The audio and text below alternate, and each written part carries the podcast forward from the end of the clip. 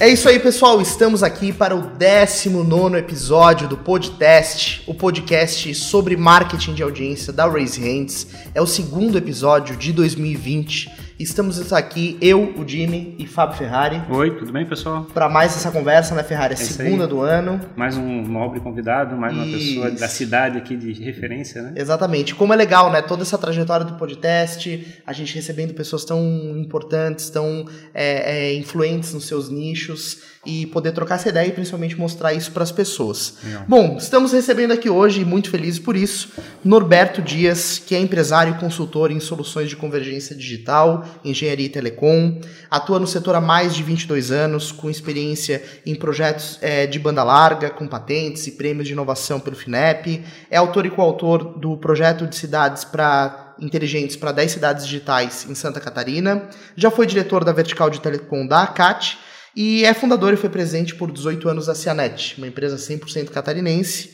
que desenvolve e industrializa equipamentos voltados ao setor de telecom. Atualmente é diretor industrial da Agora Sistemas. Empresa que eu era sócio junto com ele. Isso, exatamente. E é por estar muito presente no associativismo catarinense, tem um grande network aí nas entidades de classe e nesse meio da tecnologia. É, bom, Norberto, quero primeiro agradecer demais a tua presença aqui. É realmente um prazer para a gente poder te receber, né? Ferrari com certeza também. E a gente basicamente quer começar uma conversa aqui, entender a sua visão né, de todo esse background de, de, de telecomunicações que você tem, é, a tua atuação no mercado de tecnologia e associar um pouquinho disso com o que a gente tem construído no, no marketing. Ok. É isso aí. Bom, vou, vou começar é, fazendo uma pergunta para você que tem muito a ver com é, o início, assim, os primeiros passos, né? É, comentei do, do teu background, da, da, tua atuação no mercado de telecomunicações e, sem dúvida, você foi um importante pioneiro nesse setor. E eu quero saber se você imaginava é, a importância que esse trabalho de promover o acesso à informação através das telecomunicações para as pessoas seria tão importante quanto é nos dias de hoje. É, na verdade, eu queria agradecer né, a oportunidade aqui de poder é, comentar, comentar algumas questões interessantes, né, passado, presente e quem sabe algumas insights futuros. Né. Quando a gente iniciou todo esse processo né, dentro de uma universidade e o ecossistema aqui de Santa Catarina funciona Hoje melhor, mas na época também funcionava a tríplice hélice, né? governo, é, empresas e entidades sem fins lucrativos. Né? E aí nós nascemos né, dentro de uma universidade, estudantes de engenharia, é, incubadora. Os primeiros desafios, fazer um projeto para entrada de uma incubadora, não tinha muitas. Aí entramos numa incubadora, 30 metros quadrados, o dinheiro para sobreviver não existia, fundos não existia, a própria internet não existia, né? Quando a Sim. gente entrou era FTP 2400, linha de escada. Uhum. E a rede só a universidade tinha, né? Então o desafio era grande de desenvolver tecnologias que pudessem é, ajudar né, o país como um todo a sair dessa, desse gargalo de comunicações, né? E a proposta inicial da empresa era desenvolver uma plataforma né, de redes de comunicação e de alta velocidade. Né? Então, na época, quando se falava em redes de 10 mega, assim, a gente já estava com protótipos de 100 mega. Uhum. E passamos toda essa questão de provação, né? Do nascimento da... Do... É, eu lembro que nós desenvolvemos um switch com FPGA, tecnologia de ponta na época. Santa Catarina não tinha esse acesso a essa tecnologia. Aí uma empresinha incubada trouxe para cá, depois migrou para a universidade, enfim. O resumo é que nós desenvolvemos um suíte é, e que a gente conseguiu colocar no NPD da UFSC. Nossa é, em teste. Uhum. E eu lembro bem, o pessoal da IBM foi lá, e, mas como? Vocês vão botar um negócio desse? Aí o cara fez travar, nós fizemos travar o switch da IBM e o nosso não. Então isso foi um Sim. marketing de audiência, Sim, propriamente dito, para dizer, prática. olha, os meninos estão falando alguma coisa que faz sentido. E a empresa foi migrando, só que é, recursos, né? Imagina, uma empresa desenvolver um chip no Brasil era tudo muito é, complexo de entender nós montamos a empresa, ainda estávamos na quarta fase de engenharia, então os professores ainda nos aconselhavam a largar essas atividades extra classes para poder estudar. Estudar. e hoje essa empresa que eu e mais é, dois colegas, né, o João Marcelo e o Ricardo Maia, fundamos, fatura lá os seus 50, 60 milhões e é um ícone nessa, nessa cadeia é, de banda larga no Brasil. Eu lembro bem alguns marcos, né, que foi é, faturamento, né, a gente pegou alguns projetos que o, o, contrato era maior do que o faturamento todo da empresa. Então foram muitos obstáculos, né, que só fortaleceu ou enriqueceu o conhecimento acadêmico que a gente tinha.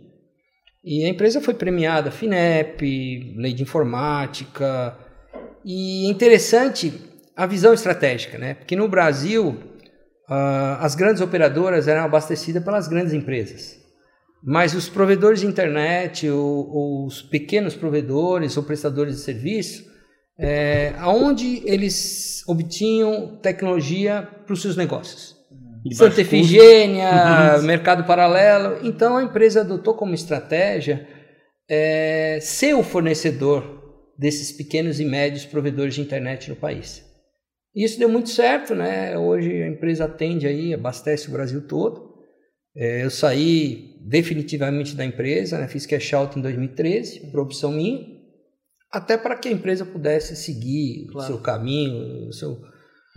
E depois que eu saí da empresa, né, a banda larga no país começou a, a sair de 100 para 150, para 1 giga, fibra ótica, e hoje a gente já está levando essa velocidade de conexão física para conexão uh, sem fio. Sim. É, se fala muito 5G, 6G, uhum. sabe lá para onde que vai chegar a os Gs da vida, né? Mas o que isso tudo tem a ver com marketing, com, com, com a comunicação? É, hoje eu, eu coloco um, um paradoxo aqui, né? Ganha mais dinheiro hoje quem usa a banda larga do que quem prover o serviço de banda larga. Sim. Ou seja, o Google ganha um dinheirão com marketing, etc., mas ele não gasta um centavo com fibra ótica, com é, poste, com é, nada disso. Eu acho que essa era, inclusive, era a razão dessa pergunta que a gente estava levantando. Na hora que vocês começaram o negócio, né, que é, considerando que está fabricando a infraestrutura, né, que é, vocês tinham a expectativa de dizer assim, isso aqui vai virar uma commodity, que de fato o negócio vai acontecer em cima dessa plataforma? Então, é, o espelho que a gente tinha na época era da telefonia fixa né? Que Sim, que, Telebrás, é aí o valor é. da ligação era cara, e depois que foi privatizada aí começou a derrubar muito o valor e etc.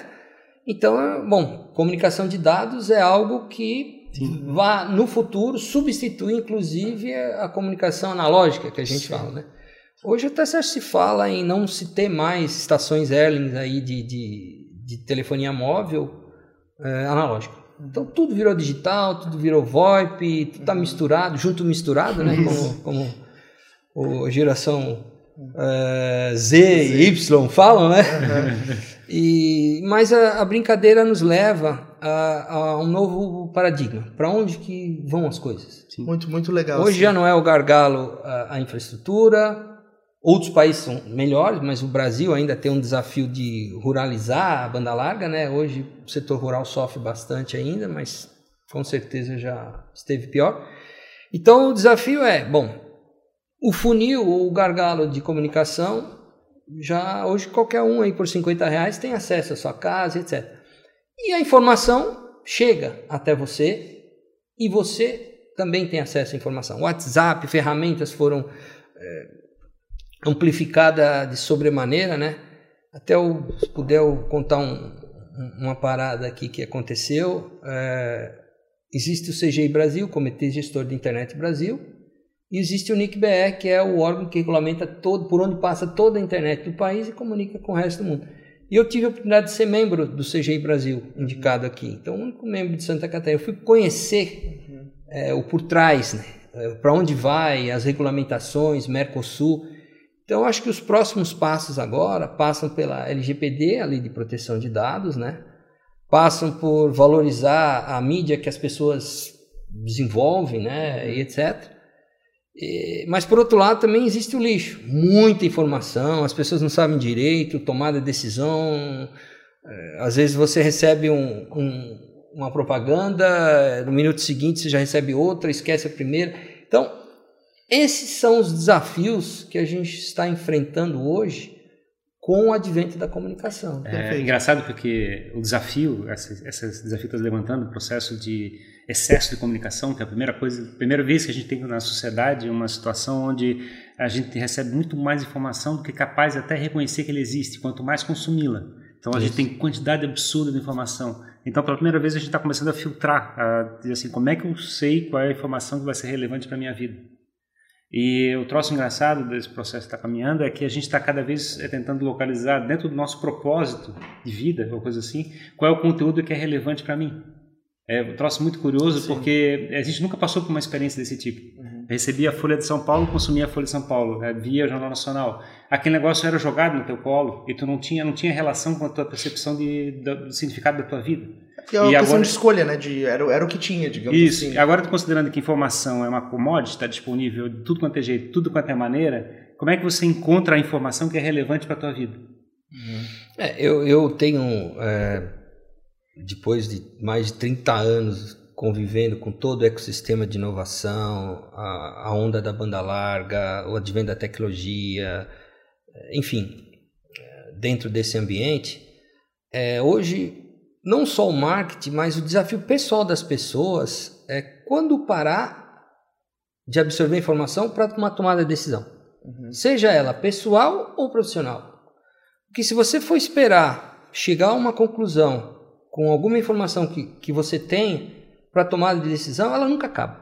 Sim, tá Chega em algum momento que você tem que dar um weight e falar assim, não, isso está bom para mim, a percepção que eu tenho que isso vai me fazer bem e eu tomo a decisão. Uhum. Seja em investimento, seja em compra de imóveis, seja em compra de um carro. Um carro hoje, vamos trazer uma informação. É, se você for analisar o custo-benefício tecnológico, muitas pessoas não têm isso. Olham lá, gostei, compram, né? Uhum. Ou se o dinheiro está, o financiamento está bom, eles compram. Mas se você for analisar o arcabouço de tecnologia diário que vem, esse tem isso, esse tem aquilo, você acaba não tomando decisões e nem optando por marca. Uhum. E Ainda mais agora com os carros elétricos Sim, que estão vindo. E, e será, e será que, por exemplo, esses features, essas características, é, que a gente considera como sendo referências para diferenciar um produto do outro, são tão relevantes mesmo? Porque na realidade hoje em dia a gente está comprando um produto mais caro simplesmente para representar alguma coisa do que eu acredito. Tipo, eu vou é utilizar Nike ou coisa parecida, eu não estou olhando por isso, eu estou usando Nike. É. Entendeu? Então, eu não estou comprando mais o tênis porque o tênis tem aquilo, tem aquilo. Sim. É, é, é, que na verdade é aquela história, quando, quando as marcas elas começam a equiparar a tecnologia e todo mundo tem acesso à mesma tecnologia, na verdade é uma decisão assim, você não opta pela feature, você opta por outra coisa, Sim. pela relação que você tem com aquela então, marca. E, exato, o ponto que eu quero dizer é o seguinte, é que o, o fato de um carro ter alguma coisa em particular ou não, está começando a ficar menos relevante. Está é, ficando mais relevante saber se, o que, que ele, aquele carro representa na minha vida. E, é, então, se eu chego assim, eu vou pagar uma fortuna para um carro elétrico. Por quê? Porque eu acredito que um carro elétrico é mais econômico, é mais representa melhor uh, para ou quero ajudar pro... a apostar nessa. É isso, como é que é o ambiente vai, como é que é, vai ficar melhor porque vai ter menos poluição, coisa assim. Então isso é, é minha é, personalidade, é o que eu sou. Eu, eu acho que isso passa muito também, Ferrari, por a questão de educar o mercado, né? De você isso. instruir o mercado sobre o que é importante para ele, né? E eu acredito que o Norberto tenha vivido muito isso no início das telecomunicações, que era é, colocar e criar uma cultura no mercado de algo que as pessoas não tinham noção. É, como é que você explicava o que era a internet é. ou o potencial que isso tinha, né? Na verdade, a gente está vivendo um pouco Pagar contas pelo ban pela internet, Sim. olhar, comprar é, ações, mercado financeiro, Sim. você poder comandar do teu celular a compra e venda de ações, tudo isso não era possível em função até do gargalo tecnológico. Mas hoje está acontecendo uma coisa muito interessante e eu me coloco dentro dessa percepção. Antigamente, você, com a matemática, você tomava decisões. Né? Depois, com a matemática e uma análise qualitativa, você tomava decisões. É, hoje, você está tomando decisões pelo volume de insights que você recebe diário, pela percepção. Sim. Você já está deixando de lado a razão numérica, que é, é importante, substituída pelo mas se aquilo né? tudo te convenceu, você toma a decisão. Sim. Isso eu acho que é a influência do marketing. E quando ela é poluída demais, a pessoa não toma decisão. Só consome banda larga, consome recursos, consome publicação, consome tempo das pessoas. Às vezes a, a pessoa pede uma proposta e demora tanto para chegar, e quando ela chegou, a pessoa já, já, já resolveu com outro. Um Sim. seguro de carro, por exemplo. Quantas e quantas pessoas escorregam a renovação do seguro simplesmente porque demorou um dia ou outro? A velocidade está muito grande. E o que está imperando hoje para tomar a decisão é a percepção. E a percepção ela pode ser cheiro, cor, é, empatia, confiança, é, gostei. Ela, ela, ela, ela, transcende aquela razão que nós engenheiros sim, estávamos acostumados. E sim. trazendo agora para a tua experiência passada, é, você começou a vender, digamos, suítes para é, é para operadores de é, naquela internet naquela época. É, como é que você achava o cliente naquela época? Então, uh, digamos assim, né? O, o, o, atacado, né? Como é que eu, que eu, que eu atuo por atacado? No Na caso, época. Usando canais, no caso. É, uhum. canais, uhum. etc. E a gente sofreu muito com a questão importação, tributária. Concorrer com a China, desenvolvimento nacional, realmente não era algo Trivial. tão simples, né? Então a gente procurava aglomerados de clientes. Por exemplo, Associação de Provedores de Internet do Sul do país. Uhum. Associação, e aí a gente se apresentava fazendo relacionamento e aí criando banco de dados para fazer outbound mesmo, ligar, se apresentar, é...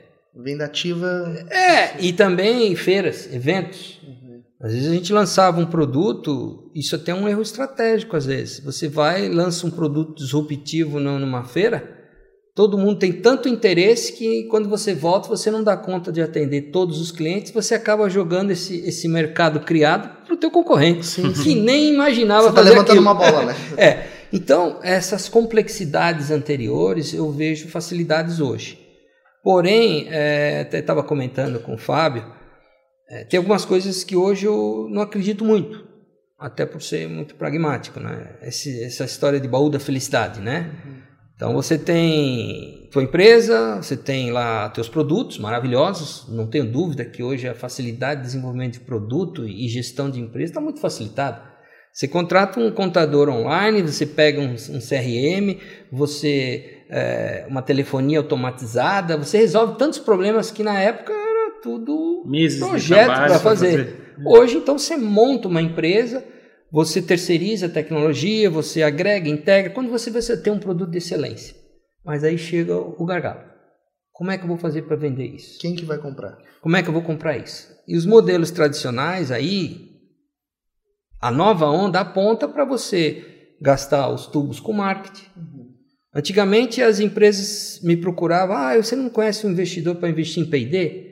Hoje eles se dão ao luxo, olha, eu preciso de dinheiro para marketing. Uhum, uhum. Só para vocês terem uma ideia do desafio. E vender hoje é a profissão mais antiga do mundo. Não, um, um computador não vai substituir o relacionamento, não vai substituir a percepção.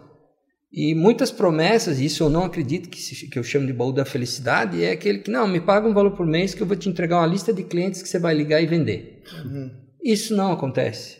Uhum. E. Essa é uma ilusão. É, é, é uma, uma ilusão, ilusão, que é do nosso mercado, a gente percebe isso. Várias empresas a gente tem esse, essa sensação que assim, ó, basta eu arranjar uma lead, um conjunto de lead codificado que eu vou virar aqui um monte de negócio só fazendo, pegando telefone para pessoa. Veja bem, eu, eu vou pagar um valor por mês para alguém me entregar leads setorizados ou verticalizados, aí eu vou pegar um bando de gente que ganha salários uh, menores para ligar para esse pessoal para fazer um treinamento EAD, aí vem todo o arcabouço de encapsular a tecnologia, né? E o cliente do outro lado, peraí, é difícil tomar essa decisão. Aí vem os famosos indicadores, né? Taxa de conversão, taxa Sim. de conversão, taxa de conversão.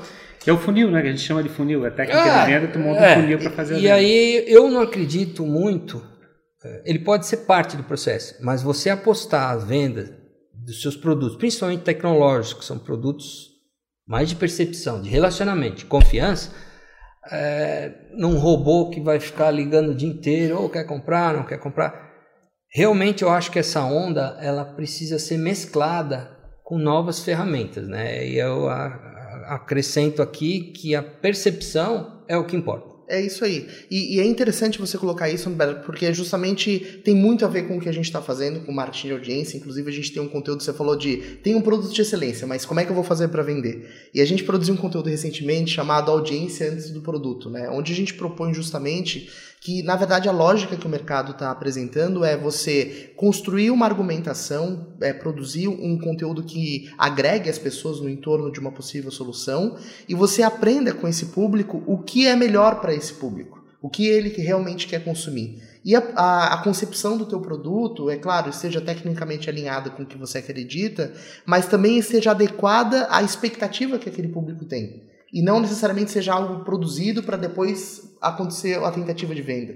Né? É, é eu, eu tenho um conceito né, que eu tento reduzir ele todo dia, todo dia, e o máximo que eu cheguei foi essa conclusão. É, se você chega para uma pessoa que está procurando carro, ela está olhando tudo e ela sabe o que é um carro. É, então você vai trabalhar isso já é, dividido. Se você tem um produto que aquela pessoa não sabe que ela precisa, ou uma demanda nova, você tem que criar assim, essa necessidade. Se ela tiver a informação disso, ela vai se interessar. Sim. Agora, se você for é, negociar um produto disruptivo e, e tem aparecido muita coisa nova no mercado, direto, sem ela conhecer que aquilo existe, aí gera um, um impacto. impacto muito grande que desconfia-se. É, é, interessante. Você, entendeu esse, uhum. esse contraste? Fazer um marketing de relacionamento para algo que todo mundo conhece e fazer um marketing para aquele valor agregado que tu vai ganhar mais dinheiro porque você saiu na frente ou tal, você está oferecendo alguma solução a mais para a pessoa, não pode também ser muito disruptivo. Então, o, conceito de preparação nessa vertente de, é, de necessidade, ainda que o mercado não teve, é interessante. No outro também é interessante, porque a percepção que vai fazer você definir o teu em relação ao outro que ele já conhece. Então, nos dois casos, você precisa ter é, uma barreira a mais a ser vencida. Né? Sim. É, o, nosso, o nosso argumento do, sobre o projeto de estratégia de marketing de audiência é que você tem que ter uma empresa organizada em dois braços: o braço de mídia e o braço de produto. Ah, o braço de mídia é um produto de mídia que você entrega para o cliente de graça. E ele tem como objetivo gerar valor para aquele cliente, independente do produto que você está fazendo.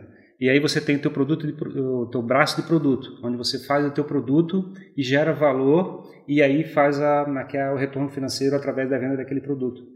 É, o que a gente defende como tese é que a pessoa deve fazer o mais rápido possível a sua estratégia de braço de mídia, porque você tem que fazer o desenvolvimento daquela comunidade. Aquela comunidade tem que crescer e ela vai virar suporte para viabilizar a tua comunicação para poder apresentar teu braço de produto.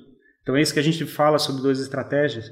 E quando a gente faz a entrega de valor sobre o braço de mídia, a gente não entrega o mesmo valor que entrega no braço de produto. O, o valor de mídia é muito superior, no sentido que ele está impactando muito mais próximo ao propósito que, que, as, que as pessoas querem consumir e um problema muito maior que, que o problema em particular. Então a gente fala muitas vezes que tu tem que começar a falar com o ecossistema daquele produto poderia fazer sentido.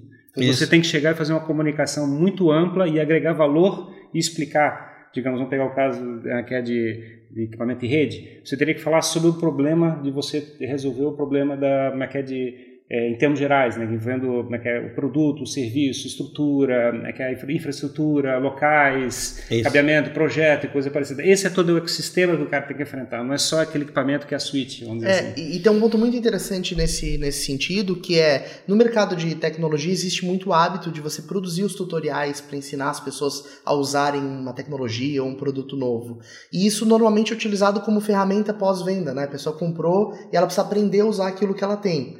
E na verdade a gente está vendo uma inversão no mercado, onde na verdade esse conteúdo que é produzido antes, ele estimula a pessoa a ter aquele Isso. produto.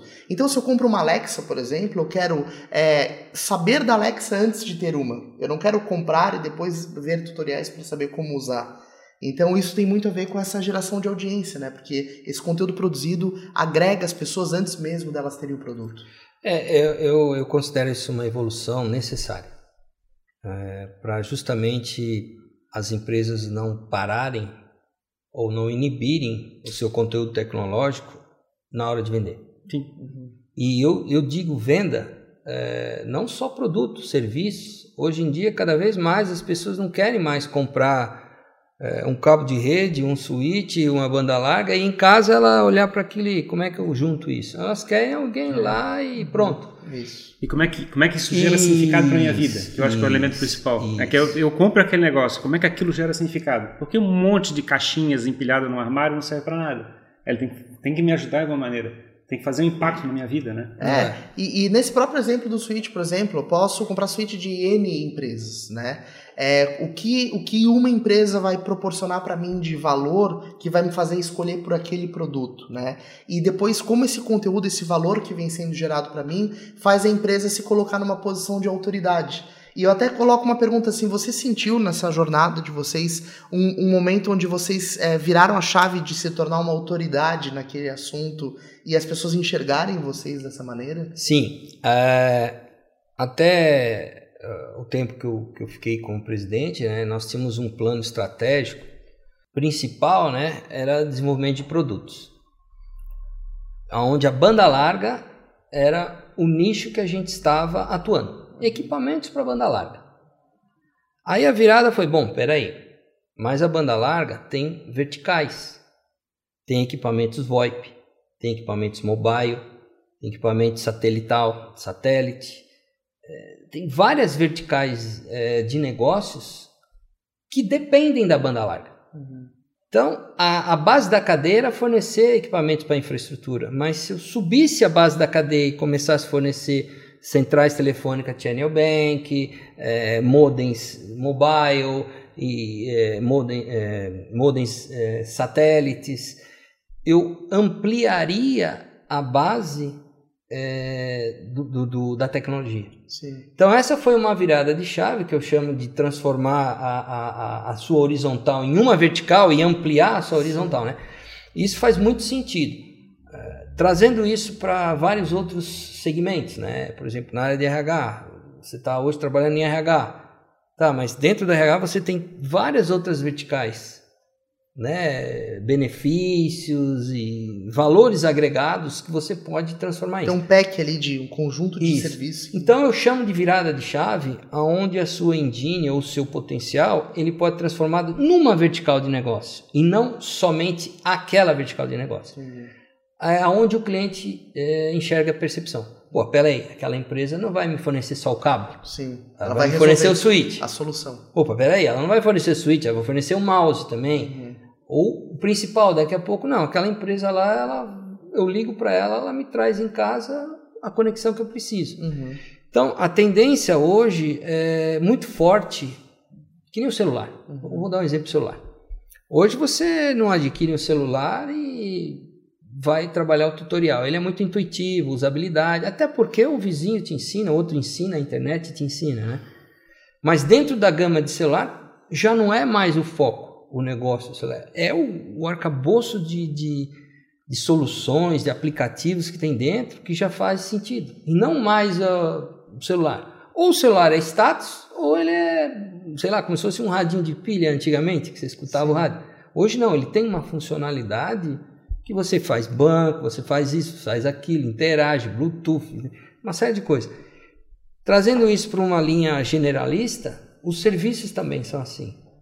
Então, como é que eu vou vender uma plataforma se o cara não souber que eu tenho esse potencial de entregar além daquilo que eu entrego? Sim. Então ele está comprando só um produto e aí vira o efeito banana, sabe o efeito banana? Aquela que você compra, amadurece e apodrece na tua casa uhum. e o cara não usa. Não usa. É, não, exatamente. e é interessante porque, na verdade, todo, todo esse movimento da tecnologia, da comunicação, está é, tá nos tornando, enquanto clientes, cada vez mais é, é, acomodados no sentido de esperar a solução completa. A gente não quer mais juntar as peças do quebra-cabeça. A gente quer. É que tecnicamente já está tudo resolvido. Exatamente. A percepção que a gente tem é que não existe uma necessidade de a gente se entrar no, no bit ali para resolver Isso. as coisas. É, o que a gente está buscando exatamente é alguém que faça uma mudança na minha vida, que eu faça uma, uma que é uma é, a percepção de que a minha vida vai ficar melhor por causa daquilo. A gente está subindo na cadeia, né? Tipo, não é só Isso. mais produto, não é mais serviço. Agora, é, não é só percepção, é, já estamos falando sobre propósito. A gente está falando sobre como é que as pessoas é, vão fazer aumentar o seu, o seu significado de vida pelo fato de estar envolvido com aquele ecossistema de produtos e soluções, né? Então, o elemento que a gente estava tentando é, trabalhar é que é, como é que as empresas estão chegando e fazendo é, parte é, de uma comunidade que está sendo formada? Por exemplo, você está falando de um ecossistema de, de produtos relacionados à, à, conectividade. As pessoas devem estar tá falando, é, existe uma comunidade que está conversando sobre aquilo. E você pode fazer parte, ou melhor ainda, você pode ser o líder dessa comunidade, você pode ser o cara que está induzindo a comunicação a acontecer. Isso. E é isso que eu acho que é o troço bacana, que a gente está deixando passar como empresas, né? A gente está deixando de, é, de, de, de, deixar de fazer o processo de liderar o processo de comunicação e de identificação de propósitos e razões para fazer as coisas. É, e com a extrema oferta de conteúdo, por exemplo, você que, que constrói o mercado de tecnologia e está há tanto tempo no mercado de telecomunicações também, é, a gente enxerga isso como uma bolha, como uma bolha de conteúdo, digamos é. assim, né? E dentro dessa grande bolha, que pode ser telecom, por exemplo, tem os nichos, tem as pequenas bolinhas lá dentro, que também tem pessoas que vão se interessar por aquela temática específica, que podem estar associadas a essas vertentes da vertical de negócios de uma empresa. Então, como é que a empresa se posiciona produzindo um conteúdo de valor para fazer as pessoas se engajarem nesses diferentes assuntos, nesses diferentes universos? Né? É, é, eu diria que o, o, o mercado, as pessoas estão preparadas ou doutrinadas para esse tipo de relacionamento. E vou explicar. É, Quer queira, quer não, já existe um vício na sociedade de celular, celular, relógio, celular, toda hora, é WhatsApp, é LinkedIn, é uhum. alguma coisa. Chega em casa, você tem que abrir alguma coisa para ver o que está acontecendo, uhum. certo? Só que isso se gasta muita energia com bobagem. Uhum. Você dá uma joinha para uma foto, não sei o quê. Então, esse tempo que você está gastando já é. podia ser atraído para um grupo de discussão sobre algo que faça sentido. Exatamente. Seja no mas, futebol, mas... seja no, no, no uh, digamos assim, no uh, financeiro que está acontecendo no país. Então, hoje era, é, é, é, muito fácil você criar um mecanismo que ele clique lá e tem um grupo de discussão sobre tal coisa que interessa para ele. Mas, Ao invés de ele perder tempo de ficar toda hora mandando bobagem, replicando bobagem. Mas, mas uh, isso é uma coisa que eu tenho percebido, tá? É, o, o tipo de conteúdo que a gente está vendo na internet hoje em dia, ele está subindo de padrão. No entendimento, a gente começou com coisas muito rasas, que era coisa muito fácil, que atingia muito, muito o, aquele, a, aquele lado é de vício das pessoas. É. E a gente está cada vez vendo conteúdos cada vez mais elaborados dentro do processo de comunicação. As pessoas estão realmente é, é, vendo que aquilo não agrega nenhum valor. Isso. Então você já começa a fazer escolhas. Isso. Você pega o Instagram e já começa a excluir pessoas. O WhatsApp já começa a sair de alguns grupos. Isso a gente não fazia isso, isso. a gente começou a fazer agora. É. Então, na realidade, é, eu não, não acho que a gente vai abandonar o celular ou vai gastar menos tempo. A gente vai gastar praticamente o mesmo tempo que está gastando o celular. Só que a gente vai utilizar a ferramenta da melhor maneira. Isso, Sim. isso que eu acredito. E, e, esses grupos de discussão que você bem menciona são o que a gente chama de bolhas de conteúdo. Então hoje você pode fazer parte de uma bolha de finanças, acompanhando os influenciadores de finanças, ou de culinária, ou de tecnologia, enfim, você pode escolher os ambientes dos quais você faz parte, né? É, tem um fato curioso, né? A gente está falando de mídia, de marketing, de onda, de tá, tá tudo ebulindo de uma forma muito rápida. E eu tenho visto, inclusive, as grandes operadoras é, de mídia, Rede Globo, suas subsidiárias, etc., criando grupos com a sociedade para que a sociedade interaja. Mas qual o objetivo final? É que elas tenham matérias também. Uhum. É fácil. Você pega lá e manda uma informação, aquilo é legal, eles publicam e ocupa o tempo da operadora. Então, esses, até os grupos de, geração de, de mídia já estão sendo criados de forma intuitiva. Por que não gerar grupos de interesse? Sim. Na realidade, a, gente, a, percepção que a gente tem é o seguinte: é que na realidade existe uma, é uma formação da cauda longa. É, como o custo de produzir mídia era uma coisa muito cara, você tinha que ter equipamentos, você tinha que ter licença de rádio, licença de televisão, tinha que ter rotativa para imprimir jornal. Esse negócio está desaparecendo. A internet, Facebook, coisa parecida, está viabilizando transporte a custo zero, produção de conteúdo de forma muito barata. Isso, Isso quer dizer o seguinte: é, como só tinha o topo da, da cauda, é, as pessoas dominavam aquele processo de comunicação. Como está ficando muito mais barato, uma cauda longa está sendo formada é, de interesses. Então, na realidade, o que está acontecendo é que a, a Globo, a Folha, como é que é o, os, os jornais, televisões jornais. em geral, estão sendo disruptados. Então, eles estão tendo que chegar e começar a ocupar é, é, pedaços da bolha.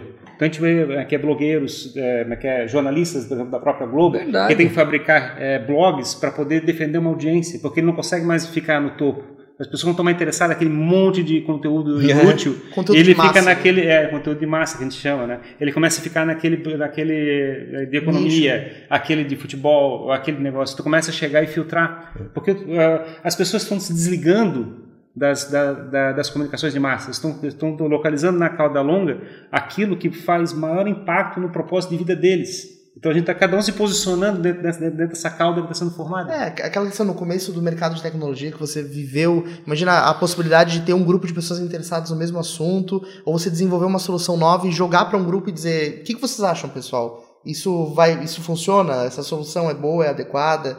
É, isso daria um norte muito mais claro do caminho a ser seguido.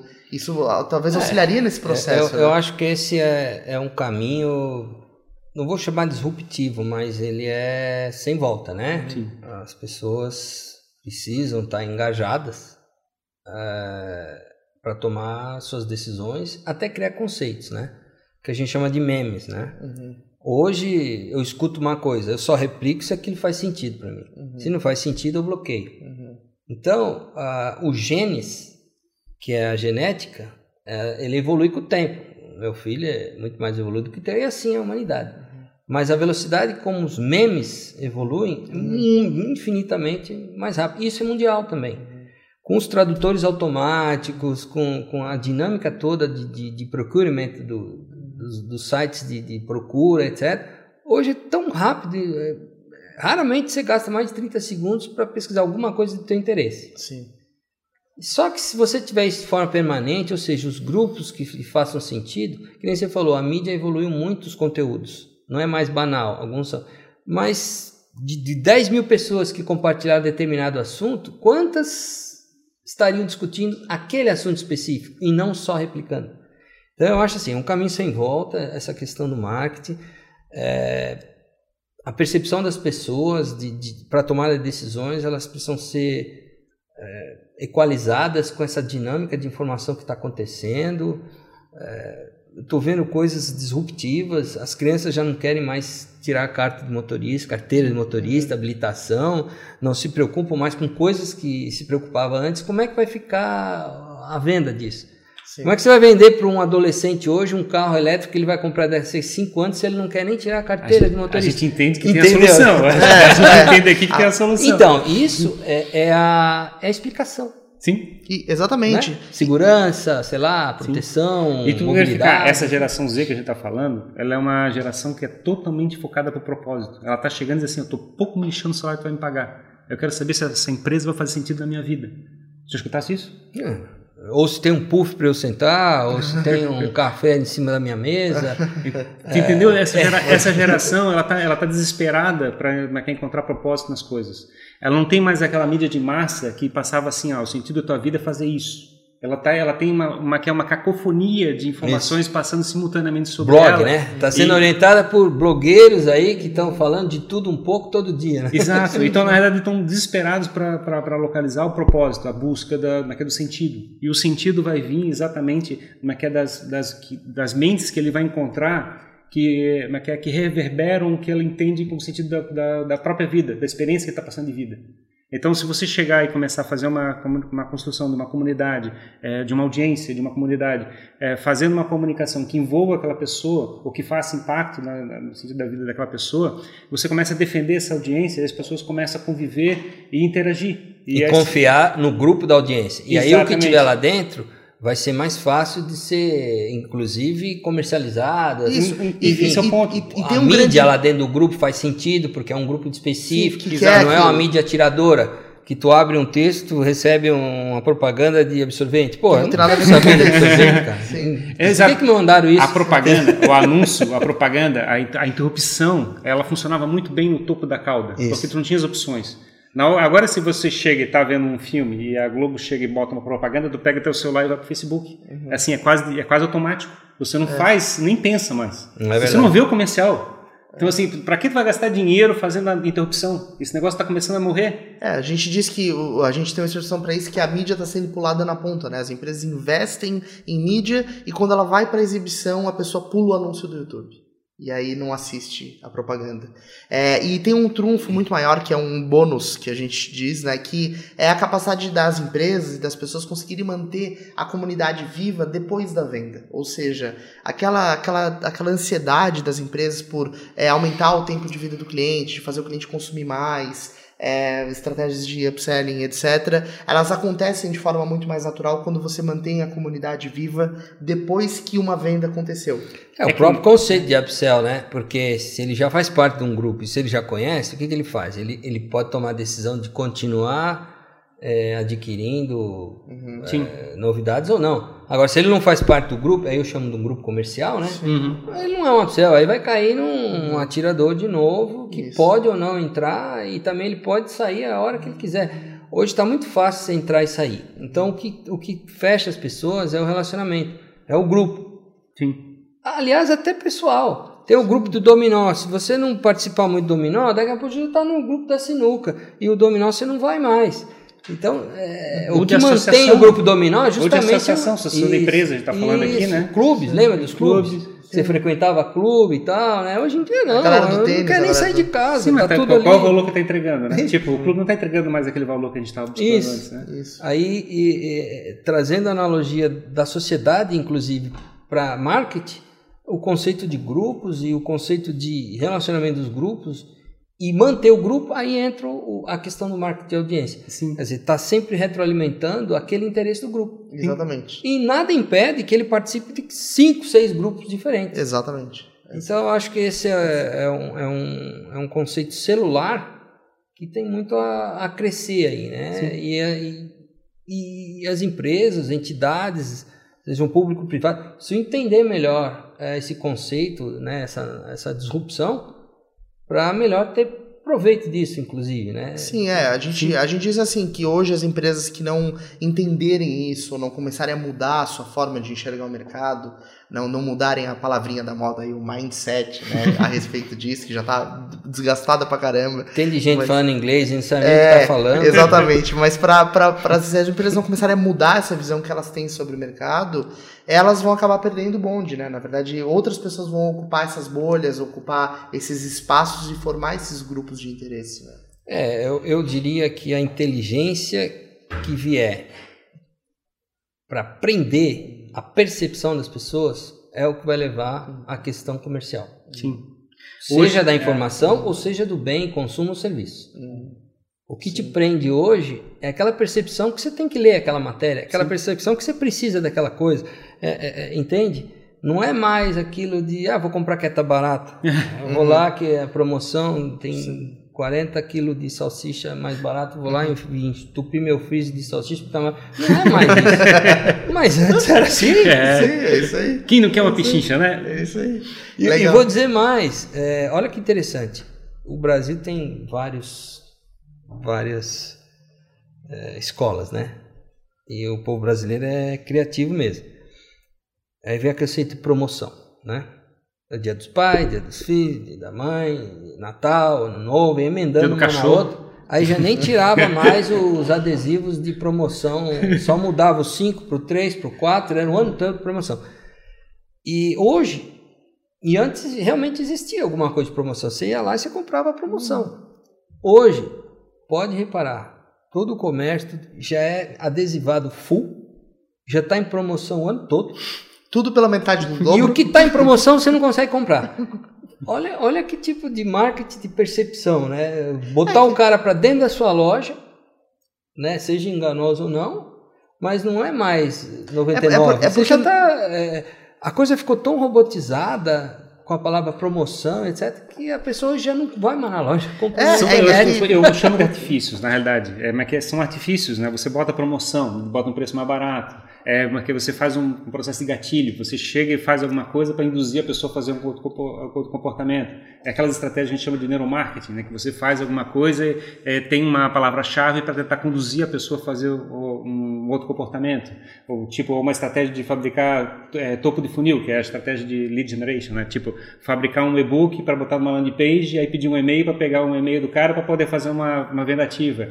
Isso são todas estratégias, são todos artifícios de vendas que a gente está inundando o mercado e deixando as pessoas é, desenvolvendo anticorpos. Né? Eles vão chegar e verificar assim, de novo isso. Tá é, fazendo a mesma e, estratégia para me ficar tentar pegar me fisgar. E, e, tem um ponto assim muito muito interessante nesse sentido que é o seguinte: é eu atuei por muito tempo com, com agência trabalhando com marketing e esse desinteresse que o mercado começou a ter é, por consumir as coisas é, causou um efeito nos empreendedores de entender que o problema era o preço e aí eles foram para uma estratégia de preço. Só que a estratégia de preço é um caminho sem volta. Depois que você começa a bater em promoção, a reduzir custo para tentar vender para o teu cliente, ele não é mais fisgado por isso. E aí acontece o que você falou, ou seja, esse é um artifício que deixa de... Sim, e aí o que a gente fala é o seguinte, cara, vai direto para o propósito. Exatamente. Localiza como é que tu faz o impacto na vida das pessoas, comunica com eles sobre a questão do propósito e aí usa o teu produto para ajudar a resolver esse problema do propósito. É, eu não sei é, quais as inteligências futuras de marketing, né? Mas vou fazer um contraste aqui. Né? Antigamente, não muito antigamente, é, botar o piso shopping Ibirapuera com 4 graus de inclinação era uma estratégia de marketing. Que aí você estava andando, quando você menos percebia, você estava na frente da loja. Essa é nova, eu não conhecia. Essa eu não conhecia também. Então, só para você, vai lá, pode ir lá, tem uma inclinação de 4 graus, você vai andando, você está na frente da loja. Olha, exclusiva é essa informação aqui. Exclusiva, essa aí é boa. Isso é o que se pensava de marketing antes. O cara, pô, tô bêbado no shopping, o que está acontecendo? Bota um monte de banco no meio do caminho, um piso com uma inclinação, você vai parar em frente das lojas. Bota, bota o destaque né, no corredor, né? Por que o corredor não está aberto? Botou um negócio na Só frente. Só posso passar em frente da vitrine. É, mas isso não é fake, não. É verdade. Legal. Então, Sim. alguém tinha isso como estratégia de marketing. Uhum. Depois veio a estratégia de promoções. Depois veio usar o 99. 99, é uma estratégia de marketing. Bota 99 porque acho que o cara, intuitivamente, a percepção não vai ver que é 4, é 3,99. Uhum. não, não é? Várias e várias questões surgiram para mudar a percepção da pessoa. Seja no caminhar, seja na, nas entrelinhas, etc. Hoje, com o marketing digital, tem que ser reinventada a percepção. Sim. Sim. É porque, na verdade, o acesso à informação ele tá muito mais aberto, né? É, as pessoas, a gente tá. A gente pode. A gente não, não tem mais dificuldade de entender o que está acontecendo. Se a gente não sabe, a gente vai lá, pesquisa e encontra a resposta. Então o consumidor está muito mais instruído, ele está mais antenado, mais esperto, digamos assim, para não, não ser pego por estratégias é, rasas, né? E a, gente não tá, tipo. e a gente não tá nem mais respeitando o Google, né? É. A gente está literalmente esperando que, que, que, alguém do grupo do WhatsApp que conhece o determinado mercado Isso. qual é a tua indicação, qual é o produto que eu devo comprar. Isso, Ele está literalmente nessa condição. Hoje não está, como é que é? Eu estava falando recentemente falando que tem gente que nem está usando mais o Google para procurar os uhum. produtos, né? Ele literalmente vai lá e como é é, manda mensagem no WhatsApp, alguém conhece um produto Ó, tal? É, eu vou colocar por mim isso, né? Eu posso dizer que eu não tenho nem 10 nem 15 anos de vivência prática, empreendedorismo e já vi muita coisa. Então, o que acontece hoje? Muitas empresas startups me solicitam mentoria. O que é mentoria? Você ir lá e tentar dizer, olha, esse caminho é mais longo, esse caminho é mais curto, etc. Aqui eu já apanhei. Isso é o que eu chamava de mentoria há quatro, cinco anos atrás. Né? Mentor lá das cubadas da CAT, o pessoal, olha, ovo de Colombo, é, não sei o quê. Às vezes não sabia nem fazer um pitch para se para dizer quem quem era, né? Hoje me chamam lá, olha, que RP que eu ponho, uhum. que gestor eletrônico de documento que eu ponho, qual banco que eu pego. Eles já querem a uhum. encomenda uhum daquele que já viu o que é bom, o que é ruim, e nem sempre a gente tem a, a resposta certa. Mas é uma tendência de diminuir é, tempo, mesmo que não seja 100% assertivo, e não vai ser nunca, porque se você ficar procurando, procurando, procurando, você não toma uma decisão, que aí Sim. eu re reflito o começo da nossa conversa. Então hoje, se aquilo vai resolver e tá bom, e você percebeu que tá bom, você aceita do amigo, do tio, do, do empresário, do tutor ou do conselheiro, entendeu? Sim, e, e até e assume a responsabilidade de terceiros, porque aquilo é, vai impactar né? no, no terceiro. Né? Mas isso já está acontecendo também. É. Claro, o caminho está ficando mais curto, né? E é interessante assim essa questão da mentoria é, e até aproveito para perguntar como você enxerga nesse contexto, enquanto gestor, enquanto mentor de, de startups, que tem que ser o posicionamento das pessoas que estão liderando negócios hoje para conseguir reinventar os seus negócios e, e sobreviver assim com vivendo esse período turbulento de tanta informação, de tanta estratégia. É, o, o, eu vou tentar linkar com risco, né? Uhum. Que hoje as pessoas enxergam qual é o meu risco?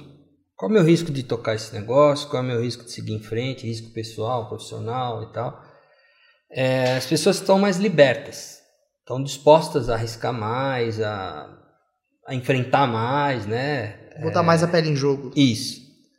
É, eu vejo aí o, o, o, contraponto assim: quem não for resiliente, insistir, ir lá e morre.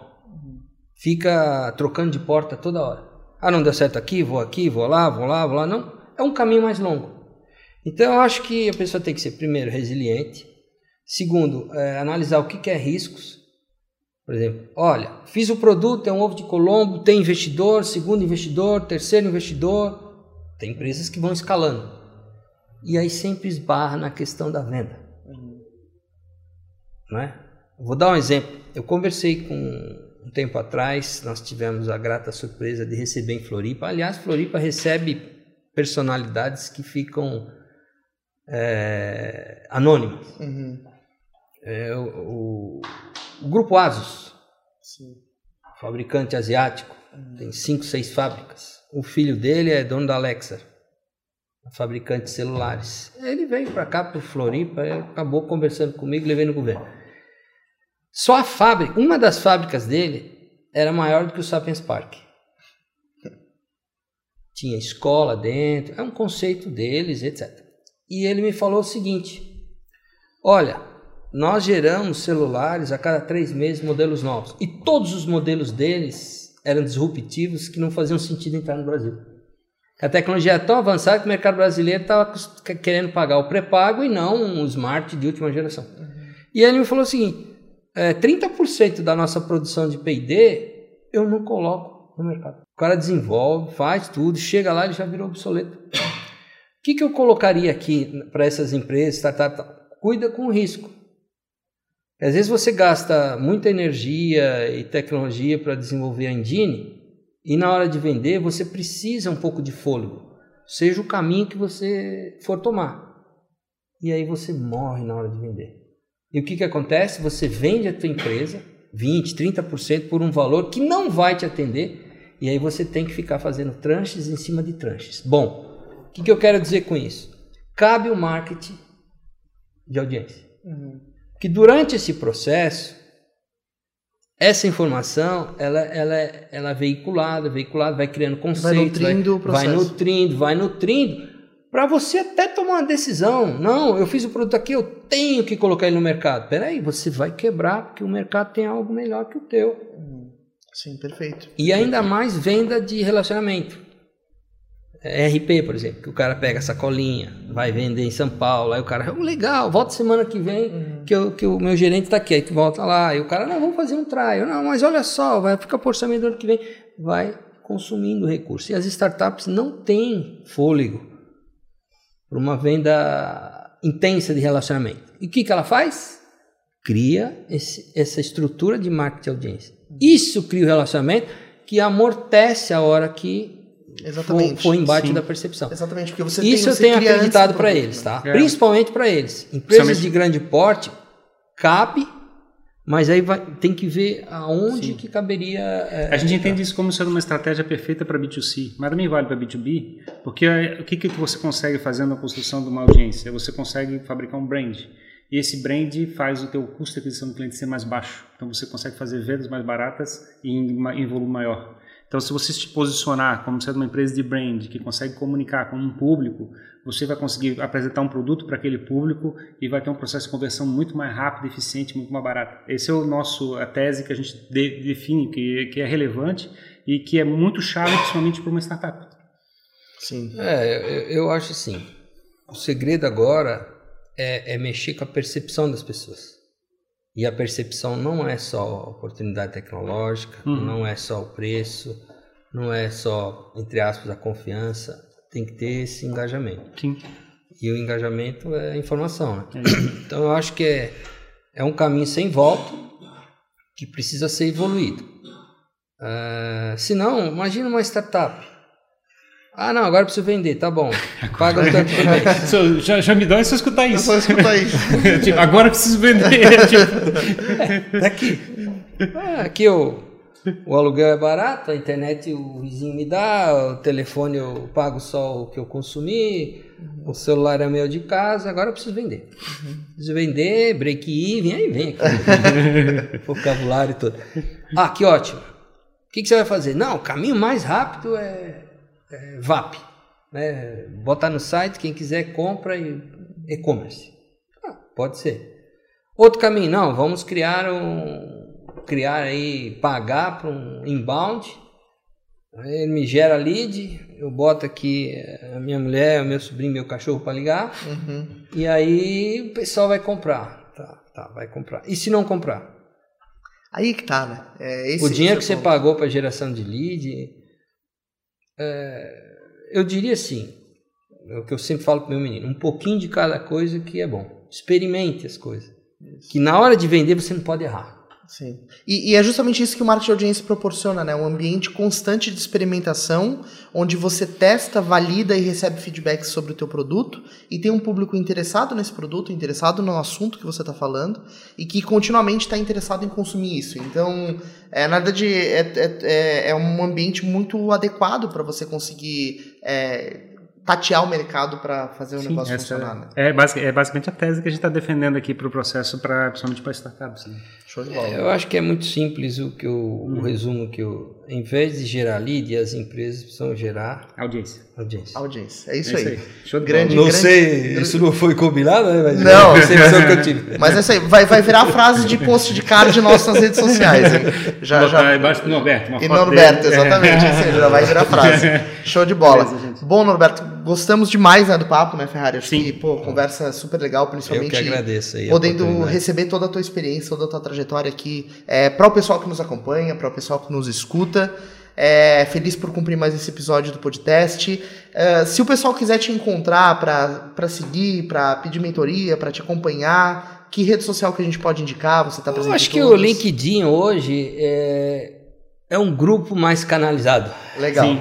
Porque Facebook tem restrições de eu nem entro mais no Facebook porque realmente estava me consumindo muito tempo.